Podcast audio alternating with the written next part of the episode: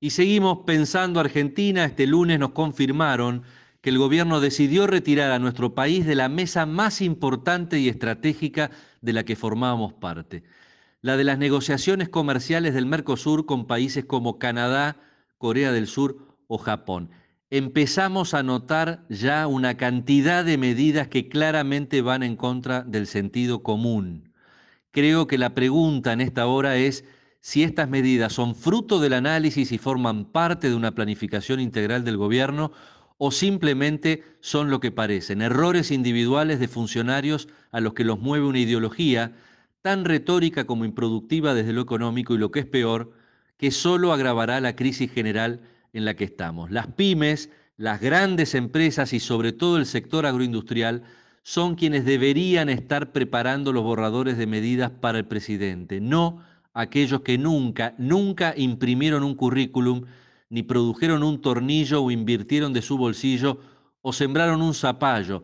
Son los argentinos que dan trabajo a los que hay que cuidar más que nunca, haciéndole la vida más fácil y sin obstáculos, cuidándole los mercados ganados y ayudando a abrir nuevos mercados.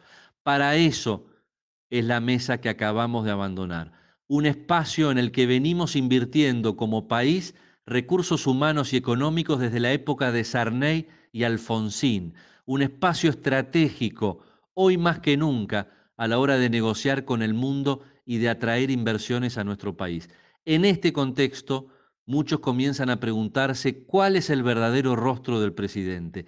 ¿Es aquel que, como muchos estadistas en su carrera por el poder, podría aparentar muchas cosas, decir y desdecirse, pero que una vez gobernando fueron ellos?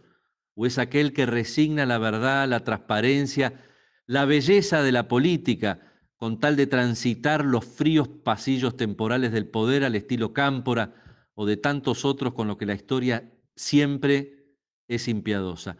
Yo no me resigno aún a pensar que el presidente nos alejará del Mercosur por presión de la vicepresidente. No me resigno a creer que Venezuela, Cuba y alguna potencia carroñera serán nuestro nuevo espacio, ni que reeditar las liberaciones del 73 o la lógica antiempresaria o los impuestos a los que dan trabajo sean su plan como presidente. Tal vez prefiero seguir pensando que está ganando tiempo, lo que estoy seguro, y no tengo ninguna duda, es que la gran mayoría votó por Alberto Fernández, simplemente o principalmente porque no era Alberto Fernández de Kirchner.